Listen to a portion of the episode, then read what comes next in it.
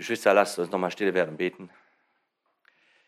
Himmlischer Vater, wir danken dir, dass du der Gott allen Trostes bist, dass wir auch an diesem Sonntag zusammenkommen dürfen, um den Blick aufzuheben auf Jesus, den Anfänger und Vollender des Glaubens und dass du es bist, der in unserer Mitte ist. Du hast es verheißen und dass du uns nun beim Reden und Hören auch segnen möchtest. Das erbitten wir von dir, unserem treuen, guten, liebenden Vater. Amen. Amen. Ja, bitte nehmt Platz, Geschwister.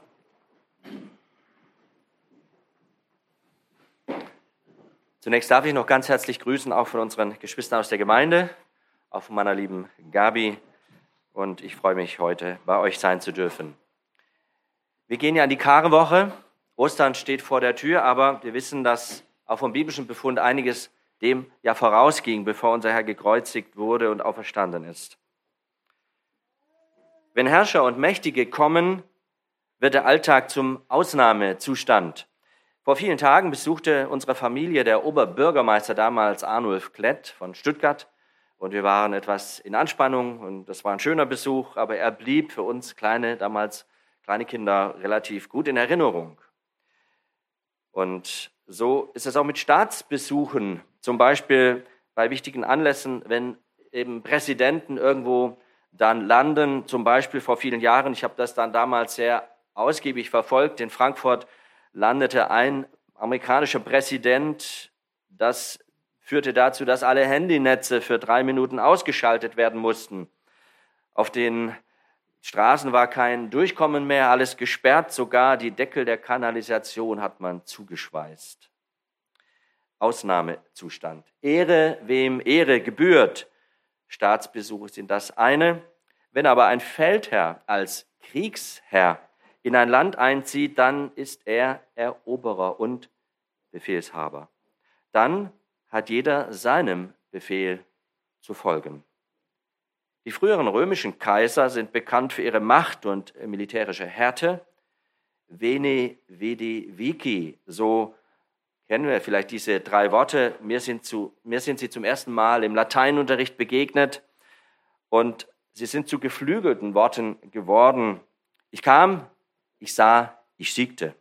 Das griechische äh, oder die griechische Literatur gibt uns hier Informationen, und zwar Plutarch berichtet, dass Gaius Julius Caesar in einem Brief diese Formel Veni Vidi Vici erstmals gebrauchte. Und zwar hat er zuvor mit seinen Soldaten, das war 47 vor Christus, in nur vier Stunden einen gewaltigen Sieg über die feindlichen Truppen Patnakes Zweiten von Pontus errungen. Die Worte, ich kam, ich sah, ich siegte, standen dann auch auf einem Schild, das beim Triumphzug anlässlich dieses Sieges mitgeführt wurde. Man könnte also sagen, so treten Sieger auf. Bis heute treten auf der Bühne dieser Welt Herrscher und Tyrannen auf. Immer wieder kommen und gehen sie, die Feldherren und Eroberer, gewählte und vermeintlich gewählte Politiker und Minister. Sie alle zeigen ihre Macht und Stärke auf die eine oder andere Weise, manchmal kaltblütig, andere etwas zivilisierter, aber vielen ist das Volk ganz egal. Und auch das Wohl des Volkes. Und wir alle sind vielleicht schon Typen begegnet, die wir so auch als Siegertypen bezeichnen könnten. Kleinen und großen Leuten, die selbstbewusst auf ihr Recht, auf ihre Macht pochen. Wir alle wollen vielleicht auch in unserem Herzen irgendwie kleine Könige sein. Aber Jesus Christus ist ein König, der allen kleinen und großen Königen eine Ewigkeit voraus ist. Er ist der Herr aller Herren und der König aller Könige. Er, unser Schöpfer, betrat, wie wir wissen, ja auch die Bühne der Weltgeschichte. Aber er ist so unvergleichlich anders, so unvergleichlich herrlicher. Er kam als Gott und wurde Mensch. Er sah unser Elend und er erbarmte sich. Er siegte, ja, aber ganz, ganz anders. Seinem einzigartigen Sieg gingen Tränen und ein beispielloses Leiden voraus. Geschwister, er bezwang den größten Feind, den Tod. Der Tod hat nicht das letzte Wort, weil Jesus das Wort Fleisch geworden ist. Halleluja.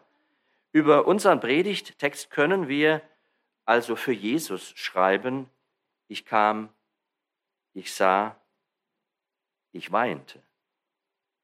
Veni, vidi, flevi.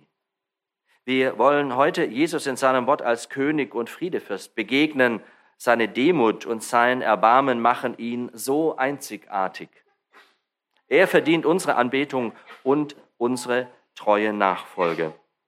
Unser Text befindet sich in Lukas Kapitel 19, Verse 35 bis 44. Und diese Verse berichten vom Einzug Jesu nach Jerusalem. Lukas 19, Verse 35 bis 44. Es geht hier um den Kontext. Hier ist die Rede vom Fohlen und ich steige direkt, direkt bei Vers 35 ein. Und sie führten es, gemeint das Fohlen, zu Jesus und sie warfen ihre Kleider auf das Fohlen und setzten Jesus darauf. Während er aber hinzog, breiteten sie ihre Kleider aus auf dem Weg. Und als er sich schon dem Abhang des Ölbergs näherte, fing die ganze Menge der Jünger an, mit lauter Stimme freudig Gott zu loben über all die Wunderwerke, die sie gesehen hatten. Und sie sagten, Gepriesen sei der König, der da kommt im Namen des Herrn. Friede im Himmel und Herrlichkeit in der Höhe. Und einige der Pharisäer aus der Volksmenge sprachen zu ihm, Lehrer, weise deine Jünger zurecht. Und er antwortete und sprach zu ihnen, ich sage euch, wenn diese schweigen, so werden die Steine schreien. Und als er sich näherte und die Stadt sah, weinte er über sie und sprach, wenn auch du an diesem Tag erkannt hättest, was zum Frieden dient, jetzt aber ist es vor deinen Augen verborgen. Denn Tage werden über dich kommen, da werden deine Feinde einen Wall um dich aufschütten und dich umzingeln und dich von allen Seiten einengen. Und sie werden dich und deine Kinder in dir zu Boden werfen und werden in dir nicht einen Stein auf dem anderen lassen, dafür, dass du die Zeit deiner Heimsuchung nicht erkannt hast. Ich möchte noch einmal still werden mit uns und beten. Lieber Herr, nun schließt du uns diesen Text auf. Wir brauchen deine Gnade und deine Kraft und deinen guten Heiligen Geist dazu. Amen. Amen. Hier haben wir begeisterte Menschen vor uns, nicht nur Jünger, sondern viele Leute aus dem Volk Israels. Sie sind begeistert von Jesus. Ja, stell dir mal vor, wir beide hätten damals ein Interview gemacht mit diesem Strom von Menschen, einige herausgegriffen und einfach die Frage gestellt, glauben Sie an diesen Mann Jesus? so gut wie alle hätten klar und offen gesagt, ja, und ob ich glaube, er ist unser Mann, auf ihn setzen wir unsere Hoffnung. Hören Sie doch, wie sie alle rufen, er ist der König der Juden. Vers 35 noch einmal, und sie führten es zu Jesus und sie warfen ihre Kleider auf das Fohlen und setzten Jesus darauf. Während er aber hinzog, breiteten sie ihre Kleider aus auf dem Weg. Und als er sich schon dem Abhang des Ölbergs näherte, fing die ganze Menge der Jünger an, mit lauter Stimme freudig Gott zu loben über alle Wunderwerke, die sie gesehen hatten. Und sie sagten, gepriesen sei der König, der da kommt im Namen des Herrn. Friede im Himmel und Herrlichkeit in der Höhe. Was ist also die Situation?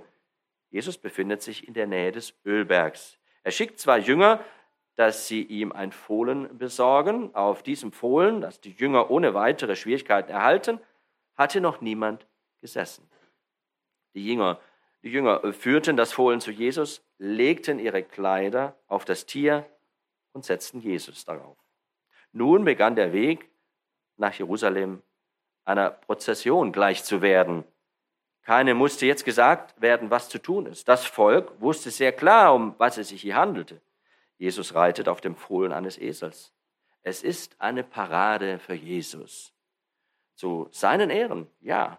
Alle sind höchst angespannt und voller Erwartung. Nicht wenige hofften, dass Christus jetzt vielleicht öffentlich als König in Erscheinung treten könnte. Nicht alle waren sich einig über ihn, gewiss nicht. In Matthäus 21, Vers 10 wird berichtet, dass die Leute fragen, wer ist dieser?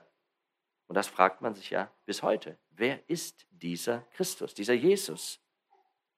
Auch du musst wissen, wer dieser ist. Wir müssen es wirklich wissen und man kann es wissen. durch die Schrift. Wir sehen hier den ersten Gedanken zu unserem Thema, der, der König kommt und weint. Der König kommt und weint. Erstens, der König bietet Frieden an. Erstens, der König bietet Frieden an, er ist sanftmütig. Das sehen wir in diesen eben gelesenen Versen. Damals waren es ja nur noch wenige Tage bis zum Leiden und Sterben Jesu. Alles, was über Christus in den Propheten des Alten Testaments geschrieben steht, musste sich erfüllen. Du hast dich vielleicht auch schon gefragt, warum das hier ein Fohlen sein musste. Und dafür gibt es zwei gute Gründe. Erstens erfüllte Jesus damit eine Prophezeiung aus Zacharia, Kapitel 9, Vers 9. Siehe, dein König kommt zu dir, gerecht und siegreich ist er, demütig und auf einem Esel reitend, und zwar auf einem Fohlen, auf einem Jungen der Eselin. Und das hat sich hier also erfüllt, buchstäblich. Aber warum muss es ausgerechnet ein Esel sein? Es gab zwei Möglichkeiten in der Antike, wie ein König in eine Stadt einzog. Entweder er kam in kämpferischer Pose mit einem Kriegstier, also auf einem Kampfpferd, wir könnten auch sagen Schlachtross, nicht wahr? Dann hat er keinerlei friedliche Absichten. Oder er kam wie Jesus auf einem solchen Tier und bot der Stadt den Frieden an, den Friedensvertrag quasi. Dieser Einzug Jesus sagt uns also eine ganze Menge, ohne dass viele Worte gemacht werden müssen. Jesus bietet als König dieser Stadt den Frieden an. Es geht um das Wohl oder Wehe dieser Stadt, dieses Volkes, seines Volkes. So verstehen wir noch viel besser die Tiefe und den Ernst seiner Worte, mit denen wir uns im letzten Punkt dann beschäftigen werden. Das alles verstanden die Leute sehr wohl. Sie wussten schon, was sie da taten. Wahrheit kann uns begeistern, soll uns auch tief bewegen, ergreifen. Das Volk war von den Wundern Jesu und der Wahrheit bewegt. Viele dachten wirklich, dass Jesus der wahre König ist. Und das sollte man nicht nüchtern abhaken. Nein, das soll, ja, das muss uns auch in Bewegung bringen, in Begeisterung versetzen, im besten Sinne, so wie damals bei den Leuten. Ihr Herz war so voll und davon lief ihr Mund über. Denken wir uns hinein in das Geschehen. Jesus reitet also auf diesem Fohlen. Die Bedeutung davon kennen wir nun. Seine Jünger und viele Menschen vom Volk begleiten Jesus. Und gerade da, wo es den Abhang hinunter von Ölberg in Richtung Jerusalem geht, da beginnen die Leute, die Jünger auch, mit lauter Stimme freudig Gott zu loben. Aus der Stadt mag man dieses Spektakel schon gesehen haben, vielleicht hat man sogar die Schreie gehört. Geheim blieb das jedenfalls nicht. Wofür haben sie Gott gelobt? Gottes Lob soll ja einen Grund haben. Die Wunderwerke, so steht's da, die Wunder, die Jesus tat, feuerten ihre Begeisterung an. Die Jünger riefen, gepriesen sei der König, der da kommt, im Namen des Herrn, Friede im Himmel und Herrlichkeit in der Höhe. Das war also ein Ereignis von größter irdischer und himmlischer Bedeutung.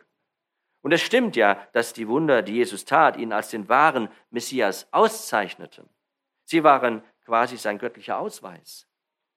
Der Jude, der das Alte Testament kannte, wusste auch, dass wenn der Messias, der König des Herrn, kommt, dann würde er Lahme gehend und Blinde sehend machen.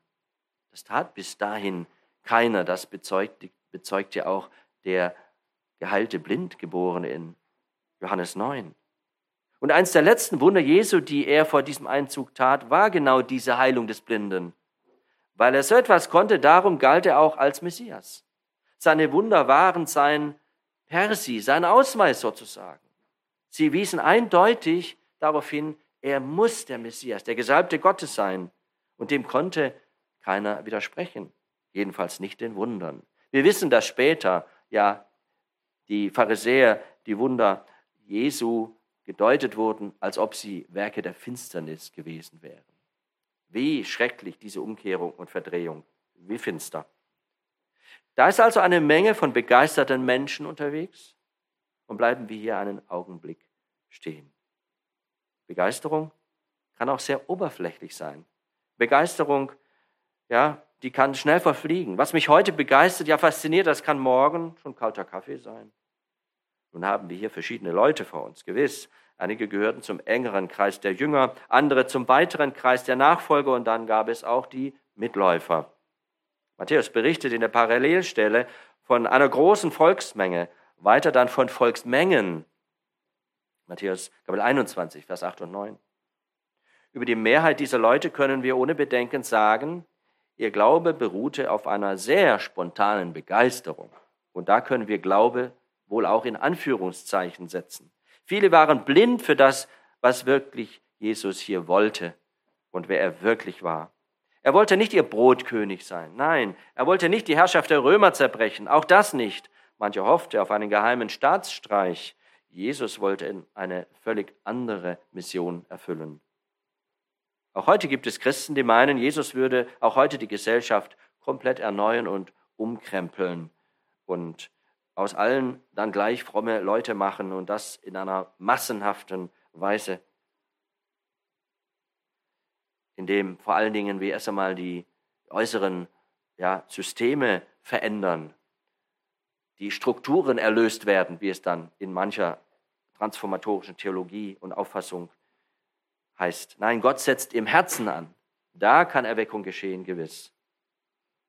Jesus würde auch, würde auch heute die Gesellschaft erneuern, meinen manche, aber vergessen dabei, dass Jesus immer im Herz anfängt. Und dann kann es durchaus zu einer inneren Erneuerung kommen, die sich auf die Gesellschaft auswirkt. Aber Jesus hatte nie den Ansatz, einfach die Politik umzuschreiben und eine politische Herrschaft anzutreten. Jesus will stille, treue Hingabe aus Glauben. Die Veränderung fängt im Herzen an. Doch darüber war die Masse blind und ahnungslos. Dabei sein war eben alles. Hauptsache, man ist da, wo die Leute sind, wo etwas los ist, wo eben die Musik spielt. Hätte man gefragt, kannst du auch wirklich dahinter stehen? Antwort, vielleicht. Das ist doch nicht so wichtig. Mitlaufen, mitmachen, solange es bequem und in ist. Darauf kam es bei vielen einfach an. Wie ist es damit uns? Kennst du Jesus? Kennst du ihn persönlich? Bist du wirklich dabei? Oder ja, bist du ein Konferenzchrist, wie man sagen kann? Man hechelt von einer Konferenz zur anderen, von einem Highlight zum anderen und holt sich da solche Kicks, solche Begeisterung und dann ist man auf einer Welle und dann ebbt die wieder ab. Das ist nicht echte Nachfolge. Wir brauchen den Anschluss an eine bibeltreue Gemeinde. Wir brauchen die Geborgenheit in einer bibeltreuen Gemeinde und die Zugehörigkeit und die Gründung im Wort Gottes. Es waren viele Leute da. Es machte einen tollen Eindruck auf, ja, auf diese Menschen damals und so kann es auch heute sein, dass man die Konferenz genießt, die, erheblich, die erhebende Musik, die gute Gemeinschaft, das ist ja alles auch nicht zu verachten.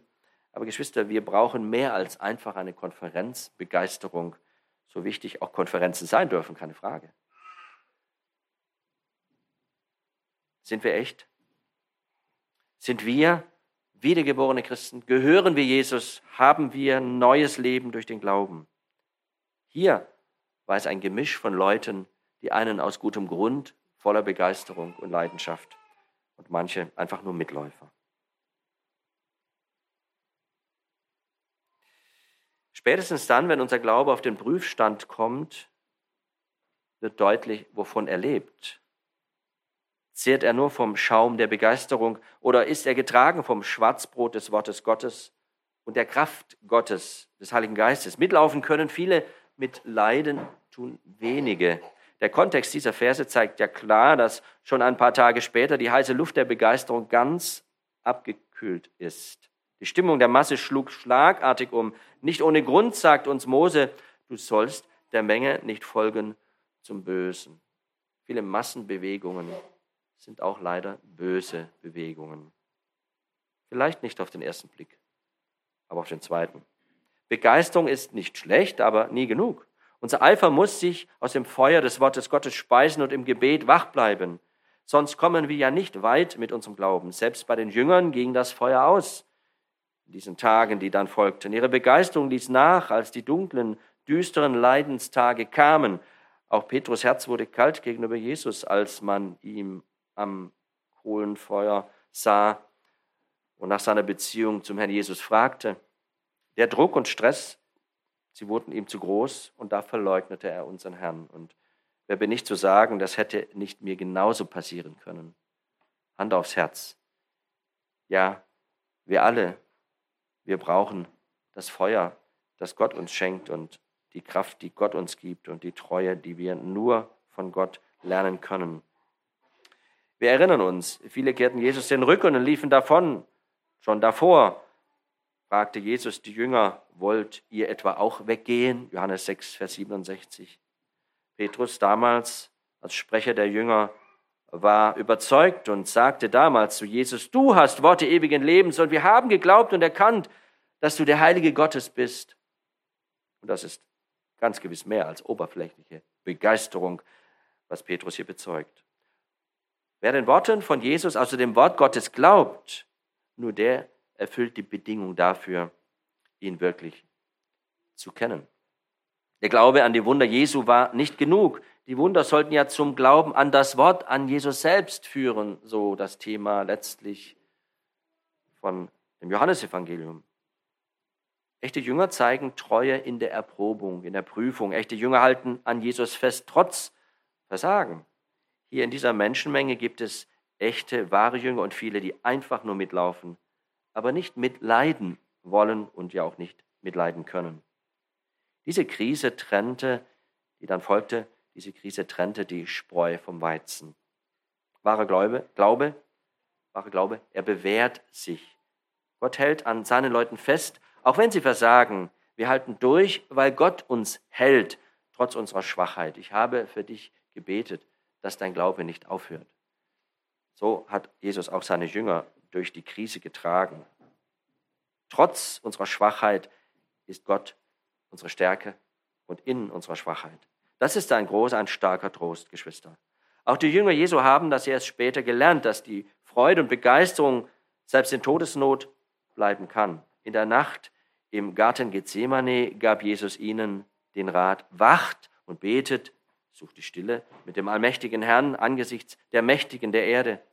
Tiefgang in der Stille zu suchen, das ist besser als Begeisterung in der Menge. Das ist wichtig. Weil man leicht Glaube mit oberflächlicher Begeisterung verwechseln kann.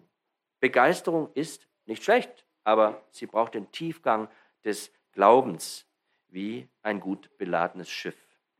Man kann nur von dem so recht begeistert sein, von dem man auch wirklich überzeugt und erfüllt ist. Und diese Überzeugung fehlte hier vielen im Text, weil sie nur aus der Beziehung zu Jesus kommt und nicht alle diese Beziehung hatten. Sie riefen zwar, gepriesen sei der König, doch Tage später rief mancher mit derselben Stimme, wie? Kreuzige, kreuzige ihn. Jesus kam also als König zu seinem Volk und er bot Frieden an. Das Zweite, das wir sehen, die Feinde fordern Schweigen. Er jedoch bleibt friedfertig. Vers 39 und 40 hier. Und einige der Pharisäer aus der Volksmenge sprachen zu ihm, Lehrer, weise deine Jünger zurecht. Und er antwortete und sprach zu ihnen, ich sage euch, wenn diese schweigen, so werden die Steine schreien. Die Pharisäer waren bereits eingetroffen. Sie beobachteten das ganze Spektakel natürlich super kritisch. Ihre Gefühle waren genau entgegengesetzt. Waren die einen begeistert, es waren jene erbost. Dieses Lob Gottes war ihnen ein Dorn im Auge, ja eine Unverschämtheit. Das war wie ein Schlag ins Gesicht, jetzt war ihr Einfluss noch zu schwach. Sonst hätten sie das Volk und die Jünger zum Schweigen gebracht. Noch stand die Sympathie der Massen auf der Seite Jesu. Darum sagen sie Jesus, Lehrer, weise deine Jünger zurecht. Mehr können sie nicht tun, noch nicht. Doch es bleibt dabei. Die Wahrheit muss bezeugt werden. Das gilt auch uns, Geschwister. Es gibt zur Person Jesu keine Zweideutigkeit. Unser Bekenntnis zu unserem Herrn Jesus Christus muss eindeutig und es muss klar sein. Er ist der König der Könige, der Herr der Herren. Wir können nur bezeugen, was wir kennen und wovon wir natürlich selbst überzeugt sind. Hier geht es um die Wahrheit dass nur Jesus der einzige rechtmäßige König Israels ist. Wir sind, wenn wir Jesus persönlich angenommen haben, Botschafter Christi. Wir vertreten Gott, wir stehen ein für das Himmelreich. Können wir heute auch aus tiefstem Herzen sagen, gepriesen sei der König, der da kommt im Namen des Herrn. Ist Jesus mein König? Dann darf ich das auch froh bekennen. Auch wenn das andere nicht gerne hören. Und Wahrheit, sie braucht Zeugen.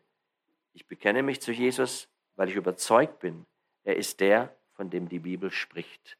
Ich habe ihn persönlich kennenlernen dürfen. Und so dürfen wir miteinander immer wieder in dieses Bekenntnis einstimmen. Gepriesen sei der Herr. Und das tun wir ja durch Lieder, durch Gebete.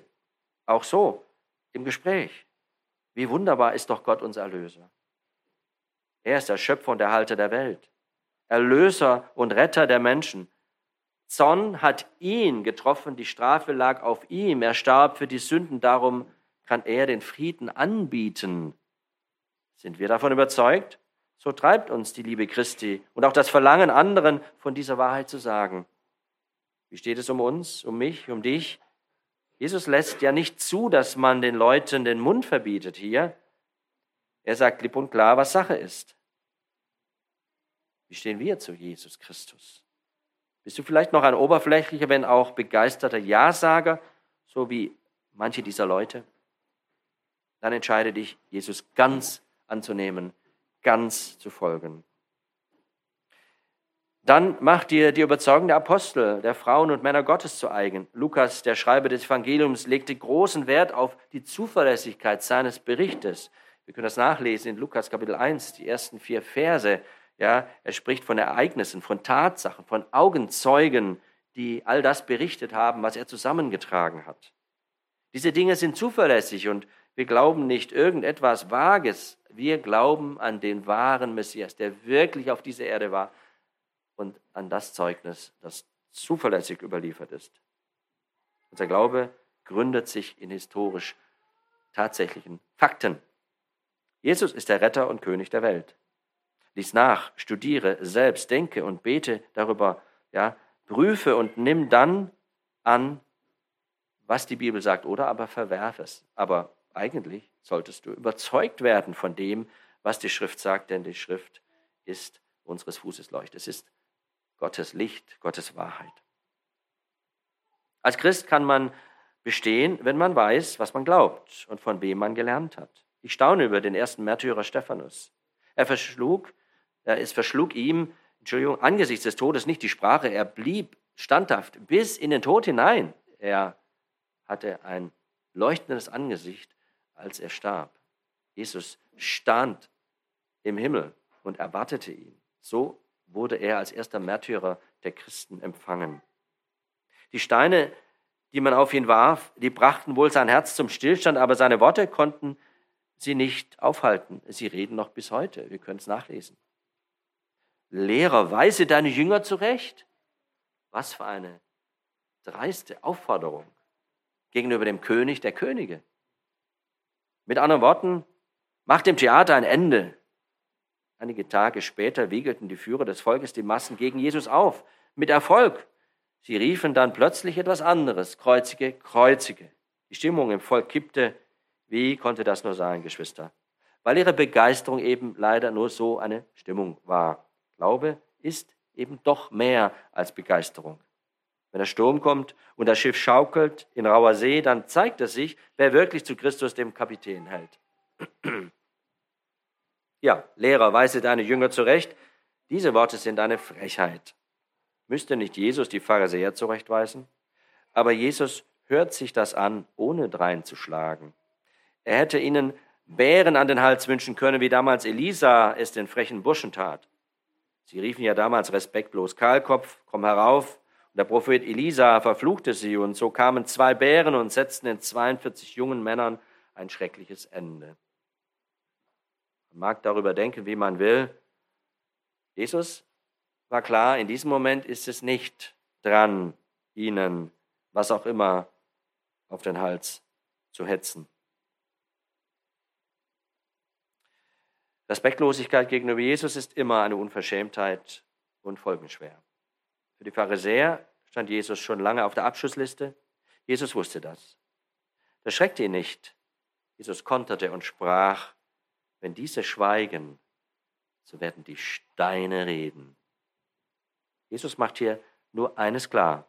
Wenn diese Leute also verstummen, dann werden die Steine schreien. Und was der Herr Jesus damit meinte, werden wir gleich näher betrachten. Es ist eine Wenn-Dann-Konstruktion. Wenn also das Lob gegenüber Jesus als König im Volk Israel verstummen sollte, dann würden die Steine schreien. Daraus lernen wir drei Dinge. Erstens, nicht alle wollen die Wahrheit hören, aber sie muss bezeugt werden. Zweitens, die Wahrheit wird immer Zeugen haben. Und drittens, wenn die Wahrheit unterdrückt wird, folgt das Gericht. Das führt uns zu den nächsten Versen und zum weiteren Punkt. Drittens, das Schicksal rührt zu Tränen. Vers 41 bis 44 hier. Lukas 19, 41 bis 44. Es geht also weiter und es heißt hier, und als er, also Jesus, sich näherte und die Stadt sah, weinte er über sie und sprach, wenn auch du an diesem Tag erkannt hättest, was zum Frieden dient, Jetzt aber ist es vor deinen Augen verborgen. Denn Tage werden über dich kommen, da werden deine Feinde einen Wall um dich aufschütten und dich umzingeln und dich von allen Seiten einengen. Und sie werden dich und deine Kinder in dir zu Boden werfen und werden in dir nicht einen Stein auf dem anderen lassen, dafür, dass du die Zeit deiner Heimsuchung nicht erkannt hast.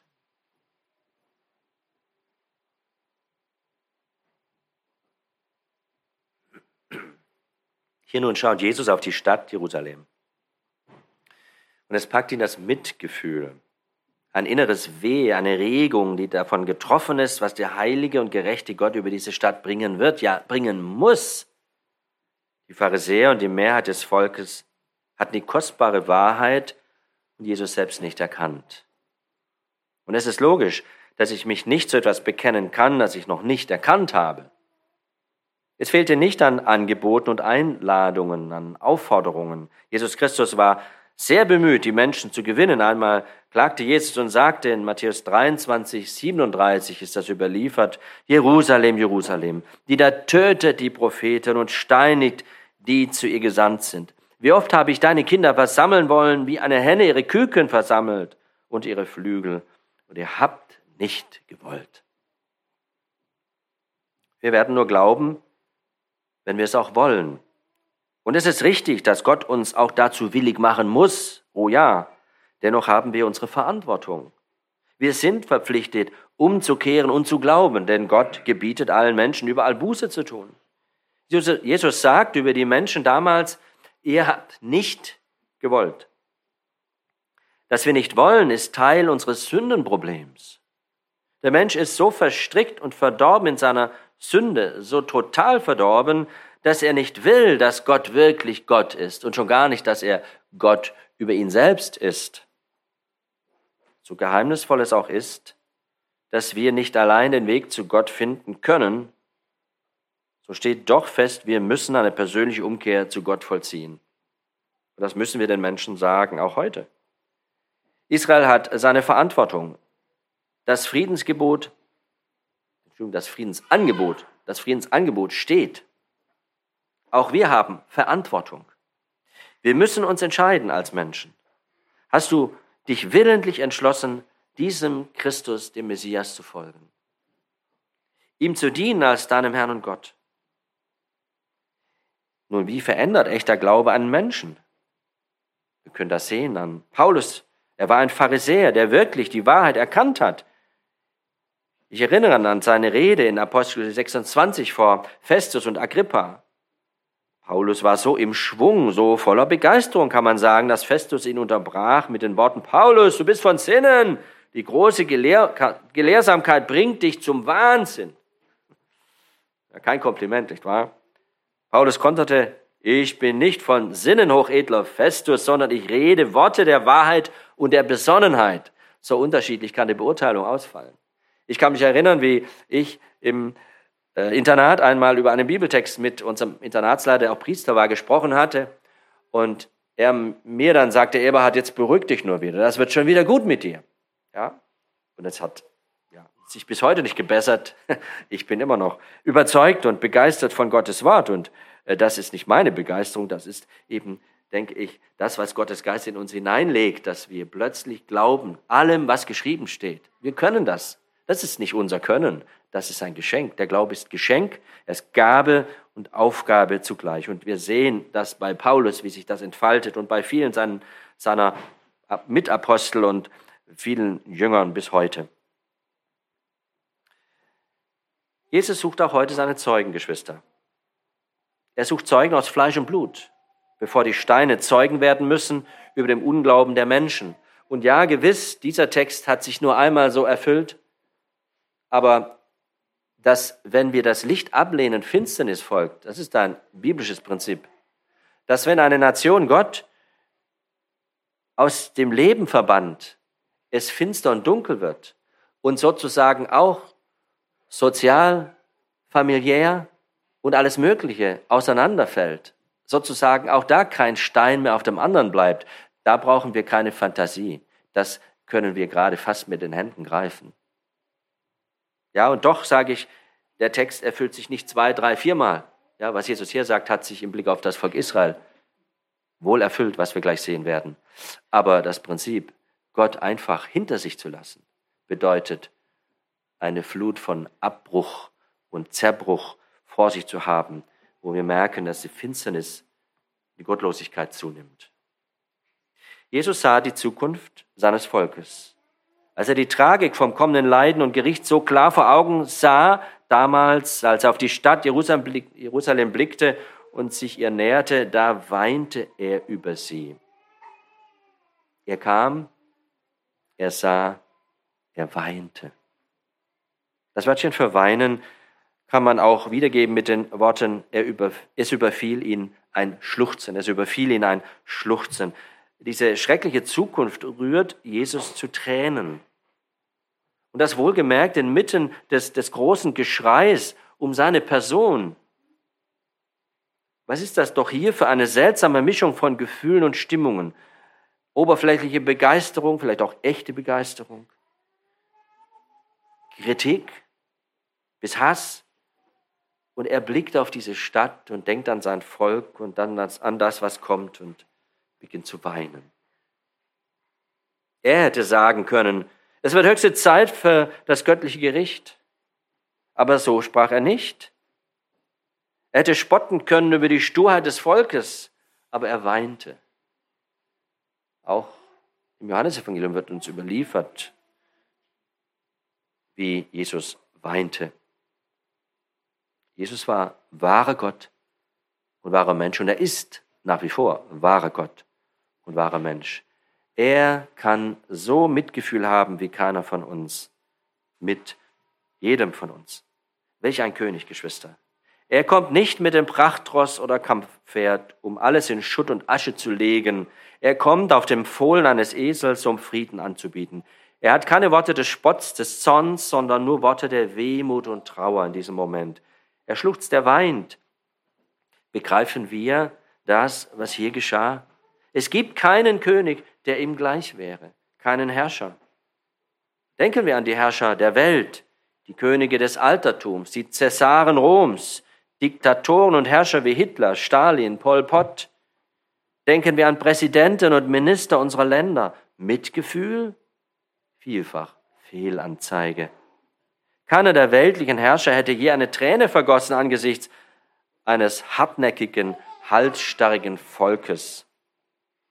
Und Jesus selber attestiert hier den Regierenden, Matthäus 10, Matthäus 20, Matthäus 20, 25. Ihr wisst, dass die Regente der Nationen sie beherrschen und die großen Gewalt gegen sie üben. Das ist allseits bekannt, damals und bis heute. Die Regenten der Nationen, die weinen doch nicht über ihr Volk. Sie beherrschen es. Und die Großen tun Gewalt an. Sturheit und Dickköpfigkeit, Unglaube, ja Misstrauen quittieren die Herren dieser Welt gerne mit einer eiskalten Dusche, mit polizeilichen Maßnahmen oder was auch immer. Niemals aber mit Tränen. Da gäbe es vielleicht ein paar wenige Ausnahmen. Jesus tat hier nicht sich leid. Die Leute oder finstere Zukunft bewegten ihn. Staunen wir doch neu über seine demütige, edle Gesinnung, Geschwister. Der Gesalbte Gottes, der König der Juden kommt, wie es vorhergesagt wurde, nicht mit Kanonen, Pauken und Trompeten, sondern still und sanftmütig. Wer steht hier eigentlich vor den Menschen?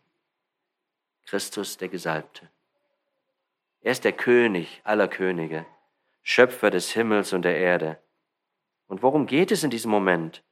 Dass das Volk Gottes, das auserwählte Volk Gottes sich wirklich zu ihm wendet, ihn anerkennt und ihn ehrt. Er ist doch ihr Herr und Herrscher, sie aber ignorieren ihn und seine Herrschaft. Es geht hier um die Frage, wem diese Menschen Macht über ihr Leben gewähren, wem sie sich unterwerfen. Wer und was darf regieren in meinem Herzen? Menschliche Eigenmächtigkeit oder Gottes Allmacht? Darum geht es. Dass Christus der Herr ist, hat er bewiesen. Dass man ihn als Herrn ehrt und regieren lässt, soll sich auch heute unter uns und in uns erweisen. Wir beten, dein Wille geschehe wie im Himmel, also auch auf Erden. Sein Wille ist unser Weg, jedenfalls unser Weg als Jünger, als Nachfolger Jesu. Er will nicht unsere Palmzweige, er will meine Hände, meine Füße, mein Herz. Sein Plan ist unser Auftrag, unser Weg, Geschwister. Unser Platz ist zu Jesu Füßen. Er ist der Meister, wir sind seine Diener seine Knechte. Jesus, der Friedefürst, bringt sein Leben zum Ziel. Es wird so kommen, wie wir ja wissen aus der Schrift. Er wird gekreuzigt, er wird begraben, aber er wird auch auferstehen. Und er ringt bis zum Schluss um das Wohl und Seelenheil der Menschen Jerusalems. Er sprach, wenn auch du an diesem Tag erkannt hättest, was zu deinem Frieden dient. Jesus bietet also Frieden an. Auch heute. Auch hier und jetzt will er Friede machen mit uns Menschen. Erst wenn wir vor Gott aus Glauben gerecht gesprochen wurden, gerechtfertigt worden sind aus Glauben, haben wir Frieden mit Gott. Und ohne die Rechtfertigung aus Glauben haben wir nie Frieden mit Gott. Im Römerbrief Kapitel 5, da haben wir einige Aussagen dazu. Jesus sagt, jetzt aber ist es vor deinen Augen verborgen. Es fiel nicht wie Schuppen von ihren Augen. Nein, das Volk hatte es sich selbst zuzuschreiben. Sie hätten glauben können. An Gelegenheiten hat es nicht gefehlt. Jesus lehrte die Worte ewigen Lebens, aber sie haben nicht geglaubt und nicht erkannt, dass Christus der Heilige Gottes ist. Die ganze Wahrheit wird nur erkannt durch eine persönliche Hingabe an Gott, durch einen bewussten Schritt des Vertrauens, durch das klare Ja zu Gottes Sohn Jesus Christus. Jesus blickt auf diese Stadt wie auf ein Schiff, das seinen tödlichen Kurs genommen hat, aber deren Besatzung ihn als den rechtmäßigen Kapitän nicht will. Sie wollen ihn nicht. Ihn, der doch einzig und allein das Schiff vor dem sicheren Untergang retten kann. Jesus sieht den Eisberg, den sonst keiner sieht, und er warnt vor dem tödlichen Kuss. Nun, was braucht man hier? Mehr Gelassenheit, noch mehr Geduld, Nein, endlich einen Kurswechsel, endlich Umkehr und Buße, sonst droht ein, droht ein ewiges Desaster. Später klärt Jesus die Schriftgelehrten und hohen Priester auf in dem Gleichnis von den treulosen Weingärtnern in Lukas 20, Vers 17. Ich zitiere nur daraus. Er aber sah sie an und sprach, was ist denn das, was geschrieben steht, der Stein, den die Bauleute verworfen haben, der ist zum Eckstein geworden. Jeder, der auf jenen Stein fällt, wird zerschmettert werden. Auf wen er aber fallen wird, den wird er zermalmen. Und hiermit macht Jesus klar, entweder fallen sie Jesus zu Füßen oder ja, das Gericht fällt über sie und bricht über sie herein. Und so spricht Jesus prophetische Worte aus. Er kündigt das drohende Gericht an. Das hören wir Menschen ungern. Aber wozu sollte er als König Frieden anbieten, wenn kein Kriegszustand zwischen ihm und den Menschen bestehen würde. Jesus sagt, Tage werden über dich kommen. Ja, und sie kamen 70 nach Christus. Da werden Feinde einen Wall um dich aufschütten. Und auch das hat sich erfüllt. Die Feinde kamen unter dem Befehl des römischen Kaisers Titus. Er ließ an der Stelle am, Stelle am Ölberg sein Hauptquartier errichten. An den Hängen ließ er Belagerungsmaschinen und Katapulte in Stellung bringen. Der Wall wurde tatsächlich aufgeschüttet. Jesus sagt, und dich umzingeln und dich von allen Seiten einengen. Auch das geschah Wort für Wort. Was Jesus sagt und vorhersagt, erfüllt sich immer. Immer. Bis heute. Und weiter sagt Jesus, und sie werden dich und deine Kinder in dir zu Boden werfen und werden in dir nicht einen Stein auf dem anderen lassen. All das traf ein. Die Stadt lag schließlich total in Trümmern, darunter lagen Tausende von Toten begraben. Vom Tempel blieb nicht ein Stein auf dem anderen, sondern schrien, so schrien zum Schluss doch die Steine, als sie jäh unter der Wucht der Geschosse zusammenbrachen. Sie wurden Zeugen für die Wahrheit Gottes und den Unglauben des Volkes Israel. Wir fragen uns, warum geschah das alles? Der Text sagt dafür oder darum, weil Jerusalem die Zeit seiner Heimsuchung nicht erkannt hat. Jesus wollte an diesem Tag die Stadt im Frieden gnädig heimsuchen, doch es kam zu einer furchtbaren Heimsuchung durch das Gericht. Es gibt ein zu spät. Noch heute steht ein Denkmal in Rom, das uns direkt ja an diese Worte Jesu letztlich erinnert. Es ist der Titusbogen, der Triumphbogen, der ca. 81 nach Christus in Rom zu Ehren des Titus erbaut wurde, weil er diesen Sieg in Palästina errang. Auf dem Triumphbogen wird auch die Plünderung des Tempels dargestellt. Der siebenarmige Leuchter und andere kostbare Gegenstände sind darauf abgebildet. Die Begeisterung des Volkes für Jesus war nur eine dünne Lackschicht, ihr Glaube Fassade, ein Scheinglaube. Geschwister, auch unser Glaube heute muss echt sein, denn nur ein echter Glaube ist ein rettender Glaube.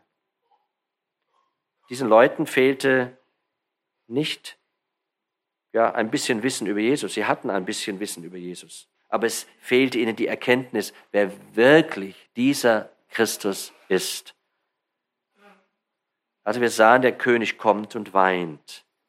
Er bot den Frieden an. Er sah den Unglauben. Das Volk wollte nicht, dass Jesus Herr über es sei, aber eine Minderheit glaubte und folgte Jesus doch. Also der König bietet Frieden an. Die Feinde fordern Schweigen. Die Zukunft rührt Jesus zu Tränen. Jesus kam und er kommt wieder in Macht und Herrlichkeit. Und bis dahin steht auch heute sein Friedensangebot. Gott sei Dank ist noch Gnadenzeit, auch heute. Und wir dürfen als seine Kinder dieses Angebot, ja die Aufforderung zugleich Buße zu tun, umzukehren zu ihm, in die Welt tragen. Machen wir es. Rettender Glaube bedeutet, ich habe erkannt, dass Jesus der einzige Retter der Welt ist. Ich habe mich ihm als Retter ausgeliefert und mein Leben gehört ihm. Rettender Glaube nimmt diese Vergebung Jesu in Anspruch. Und nur dieser Glaube rettet mich vor Gottes Zorn und vor seinem Gericht. Jesus sagt es selbst, wer an den Sohn glaubt, der wird nicht gerichtet. Johannes Kapitel 3. Vielleicht glaubst du das noch nicht, dass Jesus auch dich gnädig heimsuchen möchte, dann schieb es nicht auf dich diesem Jesus zu stellen und zu öffnen und dein Leben ihm zu geben. Für uns, die wir bereits Jesus erkannt haben, die wir ein erneuertes Herz haben, wie die Jünger auch hatten, bis auf den Judas, für uns ist wichtig, dass wir an unserem Bekenntnis zu Jesus, unserem Herrn, treu festhalten. Verknüpfe dein Denken mit der Bibel. Verbringe Zeit mit Gottes Wort und nähre dich im Glauben. Habe Gemeinschaft mit Geschwistern dann hat dein Glaube auch Nahrung genug und er kann wachsen. Lies die Bibel und du begegnest Jesus Christus. Und dazu sind wir fortwährend eingeladen. Denn Gottes Wort ist unseres Fußes Leuchte. Mag es finster und dunkel und traurig werden in dieser Welt. Unsere Fröhlichkeit kommt von Gott. Unsere Freude ist der Herr. Unser Sieg ist Jesus. Denn unser Glaube ist der Sieg, der diese Welt überwunden hat. Wir sind Jesus in seinem Wort als König und Friedefürst begegnet. Seine Demut und sein Erbarmen machen ihn so einzigartig, Geschwister. Er verdient unsere Anbetung und unsere treue Nachfolge. Amen. Amen. Darf ich noch mit uns beten? Unser Herr Jesus Christus, danke, dass du uns so vor Augen stehen darfst, auch an diesem Sonntag, in dem wir auch wissen, dass die Karwoche vor uns liegt und wir uns vorbereiten wollen auf das große Fest der Auferstehung. Danke, Herr, für deine Demut, deine Größe und Herrlichkeit, dass wir dich preisen, anbeten, lieben und dir nachfolgen dürfen. Und dazu macht uns immer wieder neu tüchtig. Danke für dieses wunderbare Wort und Beispiel, das du uns gegeben hast. Amen. Amen.